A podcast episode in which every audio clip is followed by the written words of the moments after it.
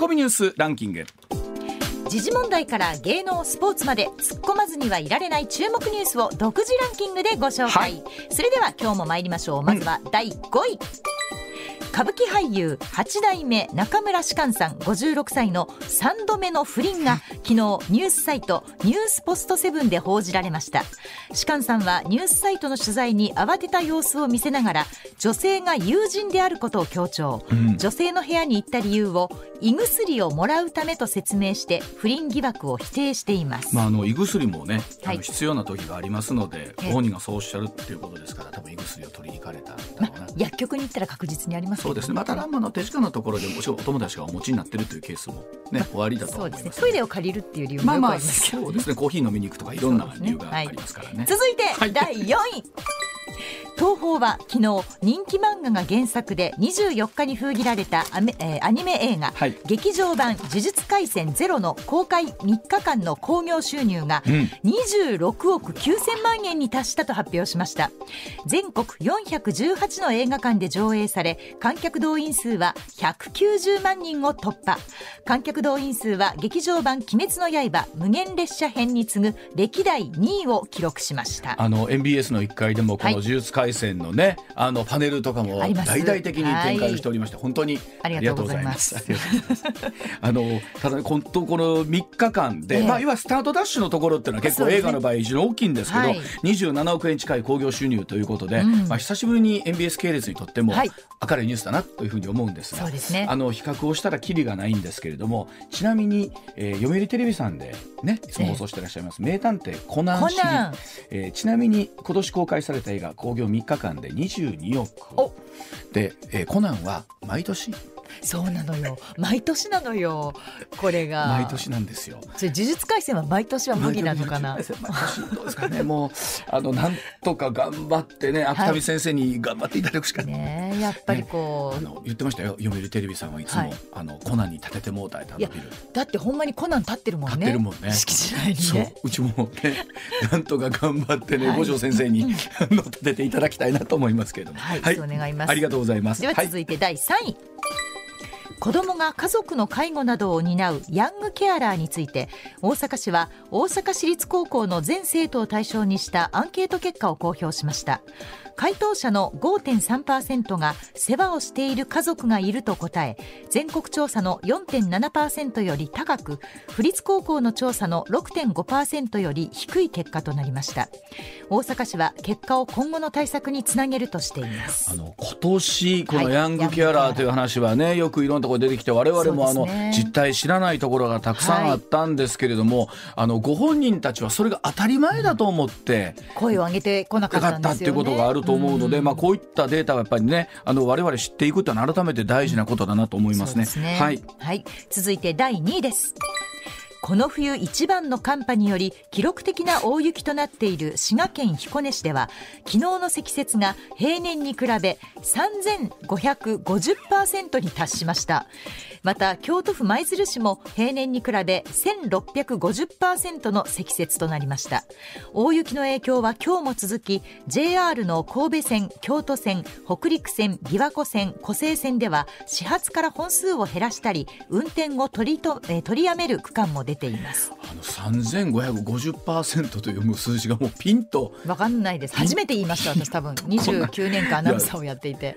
でも本当あの車に積もっている雪とか、はい。の高さを見た時は逆に車が潰れたりしないのかなと思うぐらい、ね、思いますよね。本当そうですよね、ね、あのこの後引き続きねまだ北部では雪が続いておりますので、ご注意ください、ご注意ください、はい、では今日の第1位です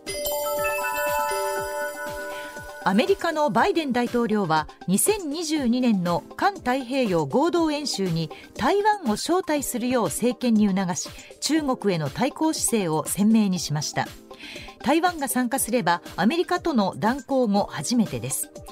アメリカと台湾が軍事面の結びつきを強めれば台湾統一を目指す中国が激しく反発するのは必至でアメリカが実際に台湾を招待するかどうか注目されます、まあ、この台湾有事というのもここね半年ぐらい、はい、もっと言うとここ1年ずっと言われてますけれども、ね、あの何も起こらずにこう駆け引きしてる間っていうのはまだ、はい、いいかなと思うんですけれども、うんうん、実際にね、はい、ドンパチとならないようにっていうのをね我々は気になるところでございますけれども、はい、さあそのあたり含めましてえコマーシャルなど常念塚さんの登場でございます。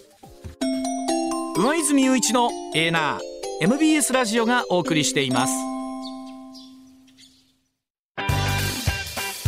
上泉雄一のエーナー MBS ラジオがお送りしていますさあ時刻6時25分に間もなくなります、えー、経済評論家常年塚さんでございます。常年さんおはようございます。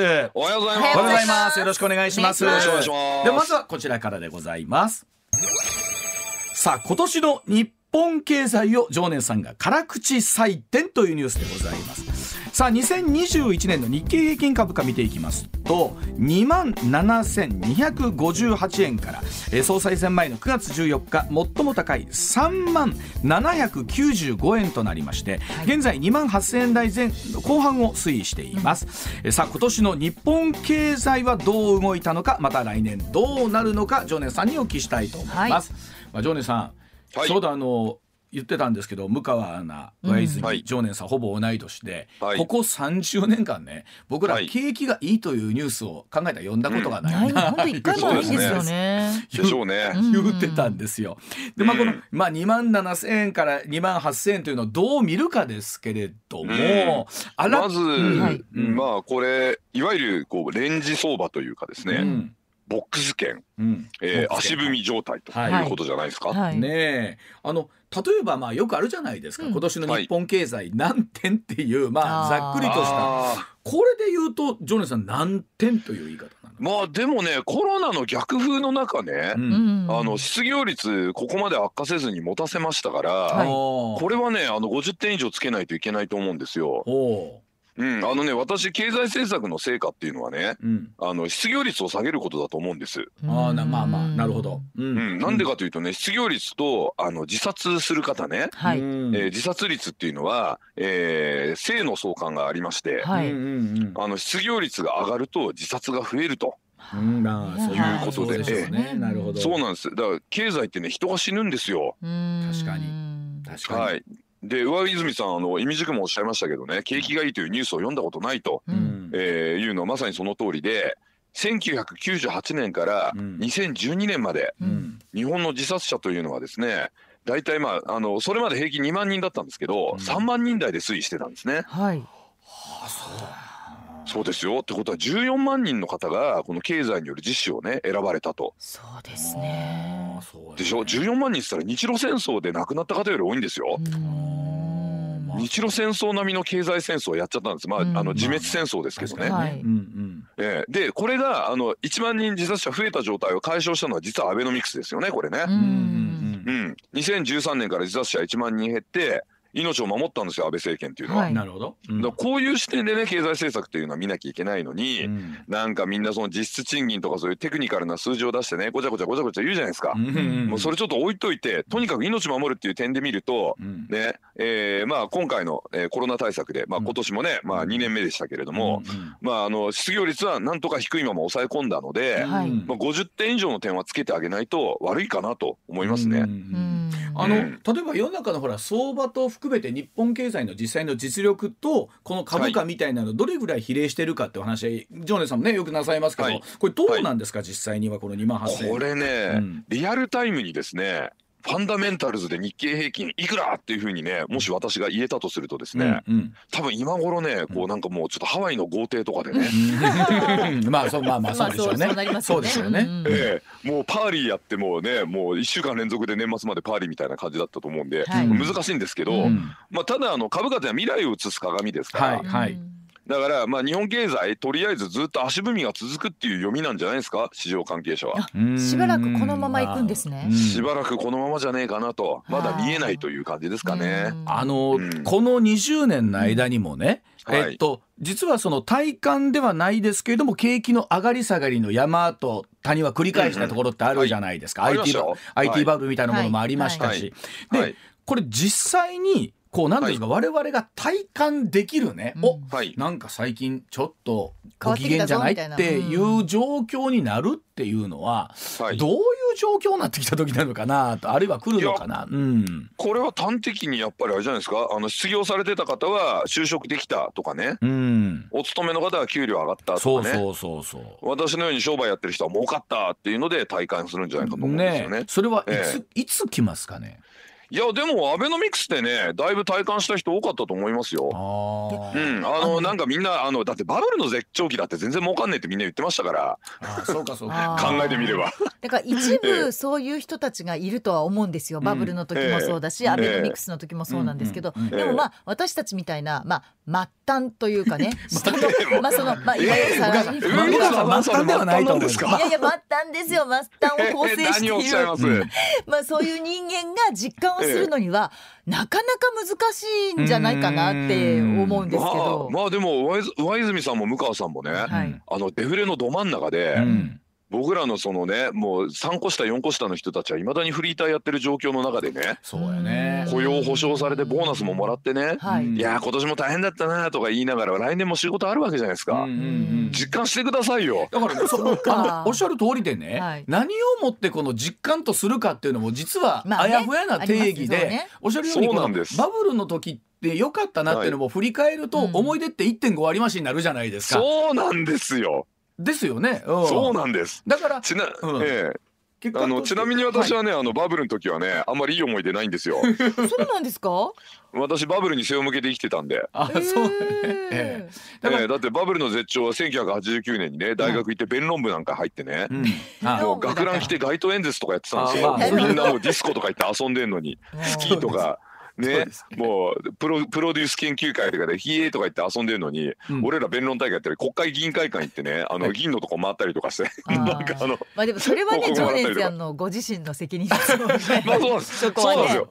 そういうことなんです。だから、ね、あのあの時はでも僕はそれ楽しかったんですよ。そうやね。だから実感とか言い出すとほら個々人の価値観になってくるから。そうなんですよ。だからあのもしかしたら今絶好調の人でも、実は今現時点の体感はあんまりないというかそれがベースと思ってるケースもあるでしょうしね。そうなんです。結構そうなんですよ。普通にあの給料が出て、まあボーナスがそれなりに出てっていうことが普通になってしまうと、そうなんです。このありがたみを分かってないケース分かってないんですよ。だからそうやってね、うん、あの個人の感情でかんあの景気を判断すると間違うでしょ？確かに。確かに。ね、こう自分のこらなんかこういろいろ個人的な事情とかいろいろあってあ今年は良かったなとか言っても実は違ったりなんてことがあるので、はい、はい、だから私は統計を見てるんです、なるほど。やっぱり数字が大事なんですね。そうな数字で見た方がそういう感情入らないので、まあ割と目が曇らずに済むということですね。さっきおっしゃったその失業率みたいなところと自殺率というところが、まあ日本の一つの経済を見ていく指標だと常念さんはご覧になってそうですね、うん、あともう一個言えばね合計合計特殊出生率。ああ、うん、この世の中を未来に残したいか残したくないかっていう、ね、まあそういう意味なんで、うん、これも見た方がいいんですけどただね、日本だけ見ない方がいいんですよねこれはね。えどうしてですか？うん、国際比較した方がいいです。なるほど、国内だけではなくてね。はい。例えば合計合計特殊出生率が1を大きく下回ってる韓国みたいな国もありますから。いやだから日本も大変ですけど韓国も大変ですよね。韓国って0.8とかですよ。だからもう完全に世の中が縮小していくってことですもんね。もう滅亡モードと言ってもいいぐらいの数字ですよ。これってね、まああのよく言われる先進国って言われるとこが抱えている永遠の課題で、はい、どの国もなんとか政策で上げようとするじゃないですか。うんええ、でもなかなか思った通りにならないでしょう。はい、これ全部ダメです。全部失敗してます。ねこれなんかあれほどもてはやされたフランスも全然ダメですもん何かないんですかね？と本当に特効薬的なものっていうのは。えっとねこれ私驚きだったんですけど、はい、合計特殊出生率2.1以上だと人口増えるじゃないですか、はいはい。うん、今2.1以上達成してる国ってほとんどないんですよね。あのイランとかでもねイランですよ、はい、イランねあのアメリカと対立してるイラン、はい、イランでもね2.1下回っちゃってるんですよ。とか世界的な問題ですか？でも例えば、うん、あのアフリカとか含めたら人口爆発も起こってるみたいに言いますよね。本当にアフリカのごく一部だけなんですよ人口爆発ごごく一部だけ。ええ。ヨーロッパ全般に減ってるじゃないですか人口。うんであの中国減ってるでしょ、はい、でねあのいわゆる漢民族の国ってみんな減ってるんですよ。台湾もねシンガポールも香港も全部減ってるの。すんげえ減り方。特にねメインランドチャイナねあの中華人民共和国は結構隠してるんですけどアメリカのねシンクタンクの推計だとね合計特殊出生率0.7台じゃねえかって言われてるんですよ。えー、そんなに？あら、えーもうだからもうこんな世の中に子供残したくないみたいなふうに考えててだから中国経済絶好調で携帯売れてとかね日本ワコンとかって言ってる人いますけど、はい、いやでもそんな素晴らしい国だったらなんでこんな出生率低いのってなりません、ね、ここれはあの何ですかね、うん、何ですかねっていう言い方もある。いや 世界的に何やっぱりそのおっしゃったようにもう未来に子供を残すということに対してもう絶望してるっていうところあるのかな、いやだからもう人類滅亡なんじゃないですかね。でもそもそも あの人類って残そうという DNA がやっぱりあるわけでしょ？にもかかわらずそうしないっていうことは。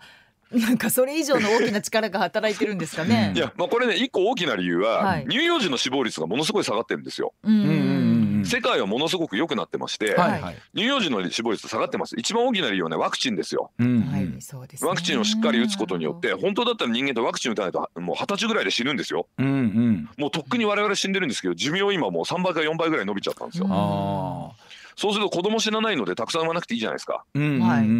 それで子供をまずあの産む数が減るっていうのがまず一つね。うん、それからあともう一つね経済成長するとね子供ね、負債になっちゃうんですよ。えどういうことですか？あええ、あの子供がねあの、まあ、あの経済成長あんまりしない国っていうのは、うん、もう人海戦術みたいなお仕事がいっぱいあるわけですよね。はい、うんうん、でもだんだんこう経済が成長してくるともっと高度な製品作んなきゃいけなくなるわけですよ。そうするとある程度教育受けないとそういうもの作れないじゃないですか。ね例えば学校全然行ってない人がはいじゃあ今日からコンピューター会社に就職とか無理でしょ。はい、無理ですよね。そうすると教育すごいお金かかるわけですよ。はい要はその子供をちゃんとじゃあ一人前育てるためにもう学校行かして学費かかるしで大変なんでいっぱい埋めませんよね。10人も産んだら学費で破産みたいになっちゃうので確かに。そうですね、そうするとじゃあ1人か2人ぐらいかなって感じで減っていくわけですよね、まあ、だからそこで言うと例えば日本でも今ね、いろんな自治体で高校までの教育無償化とか含めて、ね。はい、まあ、なんとかこう手を変えなんですけど、まあ、もっと言うとそこから上ですもんねさらには。例えばそうなんですよ、うんはい、大学とか大学院とかね、はい、専門学校とかね、そういうのがまあ必要になってきて、うん、そうするとねなかなかちょっと子供も産めないしあとまあ多様な生き方っていうのもねだんだん豊かになって認められるので。ありますよね。だからなんか教育費をただにするだけじゃないんですよねそうそう、ね、そうなんですよ。そこがねやっぱり、えー、というかねあの無理やり人口増やそうって考えない方がいいのかもしれないですよ。あのだって世界中の英知がね結集して、なんとかほら人口出生率上げようとしても人の気持ちはなかなかそこでも動かないですもんね、そうなんですよ。でねこれもねもうちょっと長い歴史で考えてみるとね、うんうん、明治維新が終わった時の日本の人口って3000万人台なんですよ。うんうんうんうん。でしょ？で先の大戦ね大東亜戦争終わった後でも日本の人口8,000万人しかいなかったんですよ。はい、あの時で8,000万か。そう。だからこれをだから1億2,000万までしてじゃないこれ2億4,000万。10億とかまで増やさなきゃいけないの？みたいな話だとっていうなんか変でしょ？さすがに。まあねだからどれぐらいが適正なこうバランスなのかっていうのはあるんでしょうけれども。今の日本でねどれぐらいなんだろう。ただあくまでそのデータで見ると少子高齢ということが進んでいくとこの後の社会保障とか考えた時にだんだんその負の負債をね待ってこう財務省が言うんですけど。なもう我々は刷り込まれてるじゃないですか。刷り込まれてるんですよ今だってあれですよ。上泉さんも向川さんもスーパーサラリーマンなんですよ。うん。スーパーサラリーマンそうですよ。昭和の時代に比べると多分20倍ぐらいのね生産効率ですよ。うん、あそうなんですか。でしょ？だってコンピューター使えるし。あはははねあのネットもあるし、はい、だって昔プレゼンするのに資料なんて全部あの紙の資料を調べる人がいて、うん、手でグラフとか書いて持ってたでしょ？そうですそうでした。でアポも電話で取ってアポ取るだけの人とか働いてたわけじゃないですか。いや確かに。そうでした、うんそうですでしょ？でもそういう人も一切いなくて全部一人でできるでしょ、はい、だから20人力ですよ。あの人人がいなくても仕事は効率化されてるのも実は確かで、まあ、そのためにこうシステマティックにしてるんですけどね人がいないからっていうのもあって、はい。そうなんです。でもまあ人がいないから効率化して効率化するからたくさん働いてってことで、うん、昔の20人分を一人でやってますから、うん、老人もね結構支えられちゃうんですよね一人、あうん、だからむしろそっちを追求した方がいいんですよ。あの世の中効率化してもうガンガン IT やって、はいもうだからもうあれですね。あの多分こうアナウンサーとかも AI になってるかもしれないんですけど。いや本当よく言われるその AI を操ってください、向川さんそうですね。そっちの方ですね、はい、えー、じゃあジョネさん改めて2022年の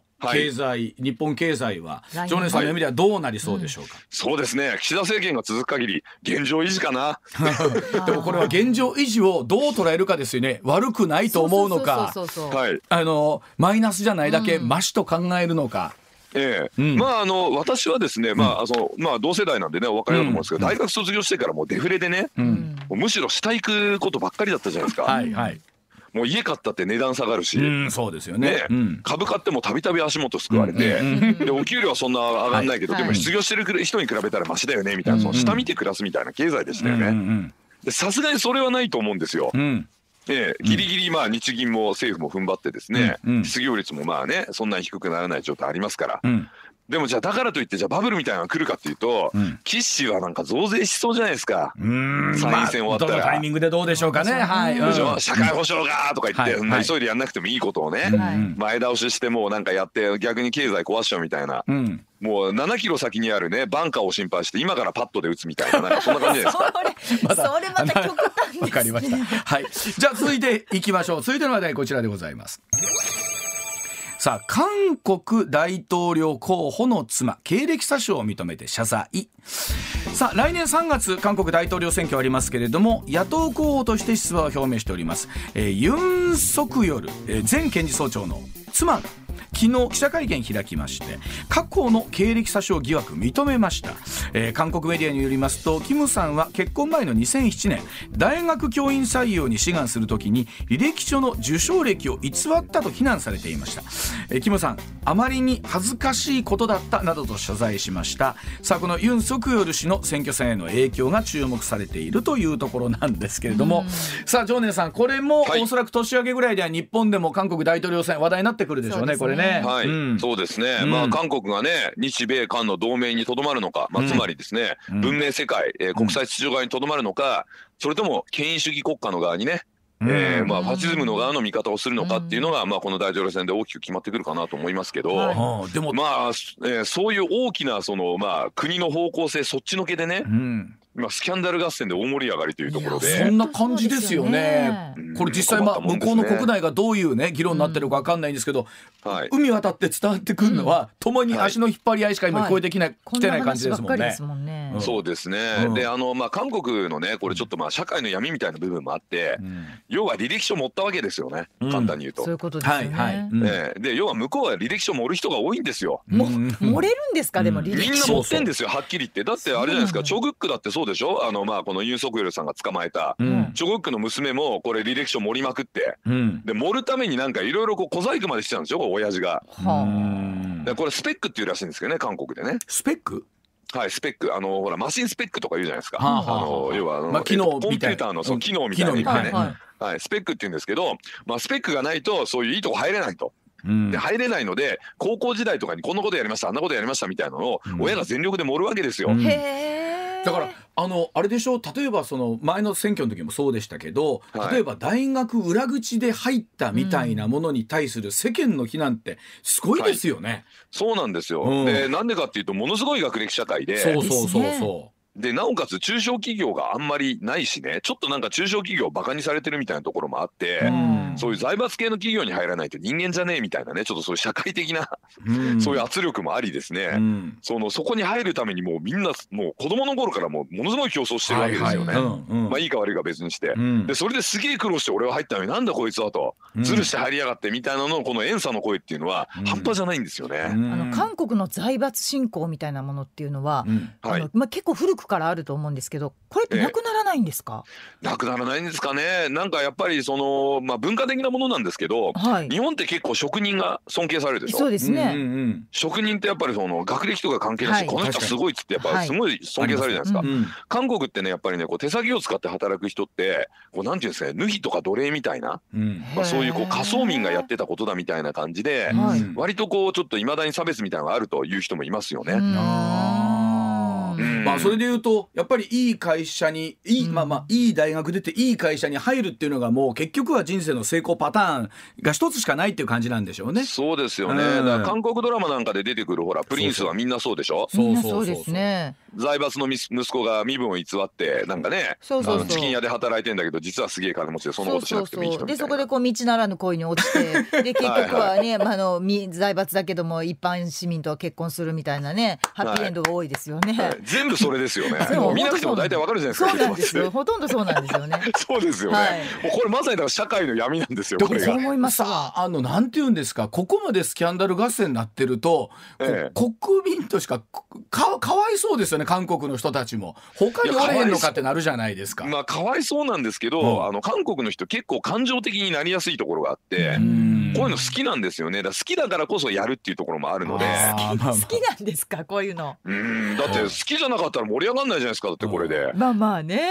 あのこれあの僕いろんなねあのコメンテーターの方に聞いてるんですけど、はい。はい、これこそ向川さんが今ハマってらっしゃるようにこの韓国ドラマとか、韓国文化に対しての日本の、ね、市民レベルでのお互いの交流ってこんなにあるのにどうしてこの対反日感情みたいなものっていうものは国として訴えないとこれダメなのか。それともいやいやもうそこ訴えなくてもいいんじゃないのってどっちなんでしょうね。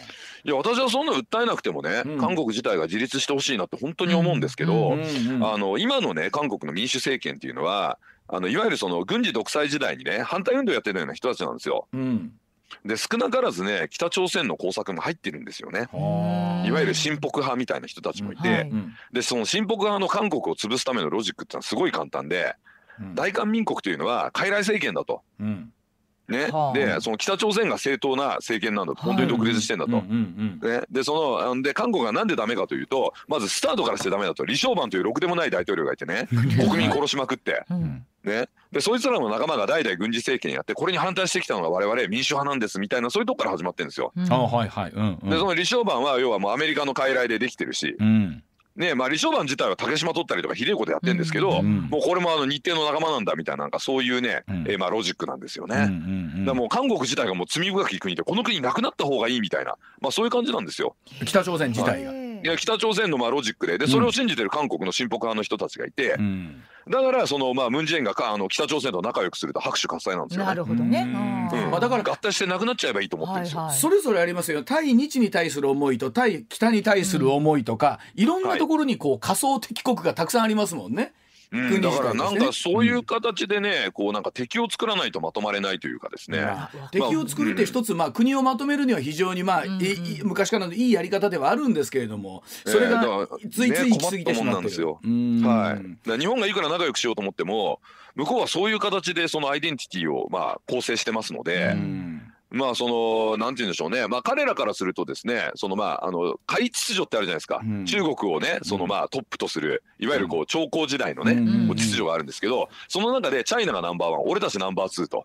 で日本はそのナンバースリー以下だからだからうちよりも下みたいなのがまあちょっと文化的にあるんですよね。でその秩序に日本が収まればうまくいくかもしれませんけど嫌でしょうだってはっきり言って。まああのそれぞれの国のアイデンティティはみんなしっかり持ちたいっていうところありますからね。うん、だって日本は別に2000年間ずっと独立してるわけだし、上とか下とか。る国の天使よりね、日沈む国の天使ってねもう1000年以上前にそんな書いてるわけですから関係ないんですよそんなの。でも結局あれですもんね韓国大統領選の時って我々が気になるのは対日としてどんな思いかって言ってもその温度差ってどの政権になったとしても大きくは変わんないですもんね。まあ、あの基本的にね、今のその野党ね、保守勢力が勝っても、まあ、反日は続けると思うんですよ。いずれにしてもね。いずれにしても。はい。でもやっぱり朝鮮半島に、あのこちら側のアセットね、アメリカの軍事基地があるってことは、日本の安全保障上非常に重要ですから。はいはい。ね、もう彼らもちょっともう少し現実的に考えてね、あのアホな反日やめた方がいいと思うし。これはでも本当に思いますけど。韓国を守るには日本の協力がないと無理ですから。そこもちゃんとね、やっぱ現実を見なきゃダメですよ、韓国の人たちはね。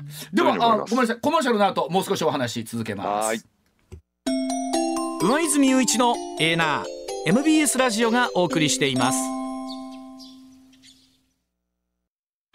さあ時刻6時56分になります。引き続き常念さんにお話を伺ってまいります。続いてこちらです。デジタル田園都市国家構想って何ですか？さあ岸田総理大臣デジタル化を進めて地方と都市の格差を解消して地方活性化につなげることを目指すデジタル田園都市国家構想の実現を掲げておりまして政府が取りまとめた施策の全体像の案が明らかになりました。それによりますと地方が抱える課題をデジタル化によって解決しミニ東京ではない個性あふれる地域実現をするための基礎を作るということだそうでございますがさあジョーさんこれ具体的にはどんなお話になっていくんでしょうかね？まあ今の DX を究極まで進めてですね、うん。えー東京とか大阪に住んでいなくてもね、うん。東京や大阪の仕事ができるとうん。いう素晴らしい世の中を実現しようとしてるんだろうなあかっこ棒みたいな感じですけどね。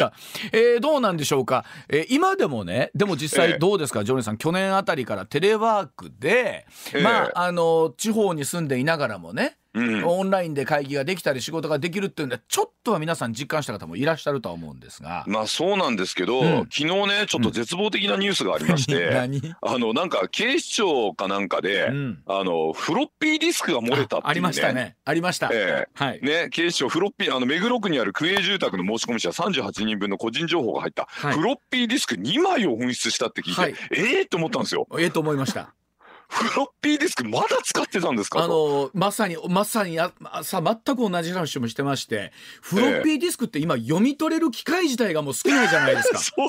どこに売ってんのって思いましたよね。ねえ。ねえ。あの走行騎兵ボトムズでプキリコがあのプログラミングしてたあのミッションディスクですよ。あれですよね。あんなのねフロッピーディスクのデータとかってあっという間にもう何ですかハードディスクに落としてないんですか？いやーなんなんでしょうね。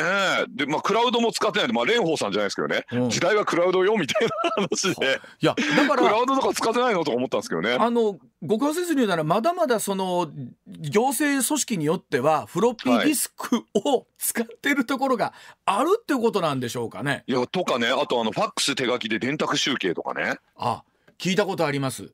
聞いたことあります。ううん。とかねあとね、あの最近あのシンガポールから日本に来たねあの日本人の投資家の方に聞いたんですけどはい。なんか今ねあの入国するのにアプリ4つ入れさせられるらしいんですよ。ほほとんど使わないやつも含めて4つ。う。はい。でしかもなんかそのワクチンパスポートが国と東京都で2種類あってこれ一体どっち入れればいいんだと。おでこれもちょっと世界の笑い物になるかもしれないよとこんなこれ誰がこれグリップしてんのと、うん全部1個にすればいいじゃんみたいな、ね、そうですよね。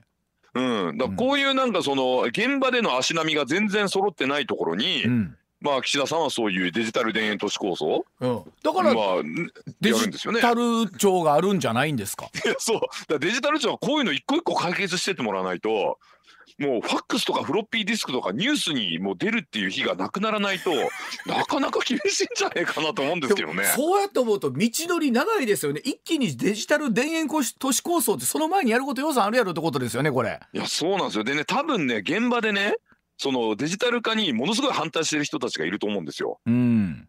あのまあ業務が効率化してしまうと仕事なくなっちゃうという人たちね。おいそれってほんまにあるんですかね？いやいますいますあの企業なんかでもね、うんあのそういうシステム化しようと思って業務改善しようとすると、うん業務改善妨害する人多いんですよ。あの自分の仕事がなくなるから？そうそうそうそうそう えっ、と7時の時報の後もう少しだけはい。でも多くの会社ではねやっぱりそのはい。DX デジタルトランスフォーメーション少しずつい。ろんなものをデジタル化しようとしてますけどやっぱりそこに抵抗する人たちがいるってことなんでしょうかね。そうですね、ん。抵抗もあるしね。あとねよくやるデジタル化の失敗例は、うん、今紙とアナログでやってることをそのままデジタルに置き換えようとするんですよね。ほう。というと、これやるとねかえってね業務がね複雑化したりとか、うん、あの非効率になったりするんですよ。ほあのまあ、典型的な例はねこの間もちょっとこのラジオで言いましたけれども、うんうんえー例の電子帳簿法の改改正ねう。あああやりましたね。はい。うんうんれ最悪ですよね。はいそうですよね。めんどくさい。ねタイムスタンプ押せとか言ってえタイムスタンプ買ってこなきゃいけないんですかと、うんそれじゃ月何万とか払わなきゃいけないじゃないですかみたいな話なんですけど、うんうんえ紙で打ち出したらなんでダメなのみたいな話なんうんで紙の方が効率よくなっちゃうみたいなパターンもあるんですよね。うん。うん、だからまあこういうのも含めてですね、うん。あのまあ DX ガンガン進めるのはいいんですけど、うん。あのクールビズと同じでねうん。役所が全部やらないと民間やんないんですよ。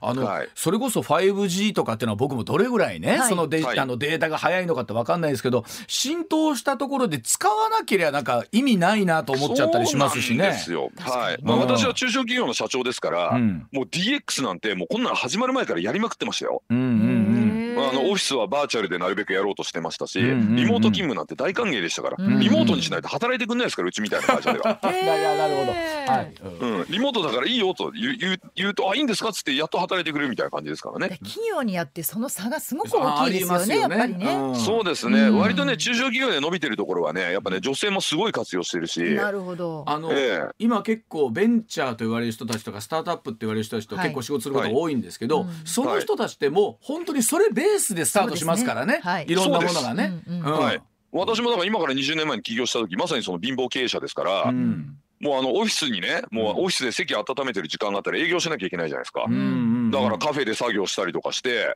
やってましたよ。あのなんか当時はまだアナログ回線でしたけどね通信端末入れたりとかして。だからいろんなものがねジョーネさん過渡期っていうのはあると思うんですけど過渡期過渡期って言いながら20年ぐらい過渡期を過ごしていくような気もするし そうするともうほら、僕らも定年どころかみたいな年になっちゃいますしね。過渡期もずっとあるとね。えー、うん、まあでも私あれですよ。エアエッジで 56K で通信してた頃に比べればね今もう何メガとかで通信できるわけじゃないですか。6K って言ったらもう、はもう糸ぐらいですね今だったらね。そうです。画像表示したら止まるみたいなね。ね。いやそれ、ね、その頃からやってましたからもう今夢のような世界で、うん、例えば平日ねあの昼間カヤックやりながら、うん、ねちょっとお昼食べるのに上陸した時に携帯でお仕事して、うん、でまたまた漕いで戻って港でもう一回お仕事してみたいなことできるじゃないですか。夢のような仕事やけどな。だからそれに合わせせられる人と、まあ、はい、まだまだそうでない人との会社の間でこう差ができてくるんでしょうねこの後はね。まあ、そうですね中高生ぐらいからだとそれがもう主に主になってくるんじゃないですか？はい、ちょうどっていうかね、はい、あのこれね英語喋れるようになるのと同じだと思うんですよ。はいはいはい。なんか日本国内でいくら英会話とか言っても喋れるようにならないじゃないですか。なるほど。はいうん、もうねテキサスのど真ん中とかど田舎とかにもう放置されたら、もう喋らないと死ぬんで喋るでしょ？はい。はい。だからデジタルってそんなもんなんですよ。やらないと死ぬみたいな状況になればやるから死のもの言ってないで。じゃあもう過渡期とか言ってないでパンと変えたらいいぐらいやったらいいんですよね。ね。逆にもうパソコンいじれない人も明日から給料払えませんとか言えば 必死でやるじゃないですか。それも死ぬ気で頑張る。ね、まあですからこのあのデジタル田園都市構想なるものがずっとこうねテーマだけが残ってるのが実際に本当にそうなるのか、はい、ね、えー、フロッピーディスクのこと考えたらまだハードル先は高そうだなと思いますが。まあでもちょっとはね今回のコロナで DX 進んだんで。そうですね。で中小企業とかでももうね本社機能はねもうサロンみたいな感じになってて、うん、もう全部バーチャルでこう部門みたいな組んでやってる人がすごく多いんですよ。やっぱ伸びてる会社ほどそれやってるので、ね、だからもう取り残さないようにしなきゃいけないのかもしれませんけどね。そうですね、はい、えー、ジョーネさん10月からお付き合いいただきましてあのーはい、ねこの方また年明け、えー、生放送また1月4日からスタートでございますので、はい、引き続きどうぞよろしくお願いいたします、はい、正月休みがあってなきがごとくですが頑張ります。はい、えー、また引き続き来年もよろしくお願いいたします。よろしくお願いします。はい、良いお年を。良いお年をお迎えください。はい。まあ、常念さんは大晦日1月3、12月31日も、うん、えー、もうすでに収録はしておりますけれども、はい、あの特番でまだお声を出していただきますが、ねえー、生放送は1月4日からということでございます、はい、お楽しみお待ちください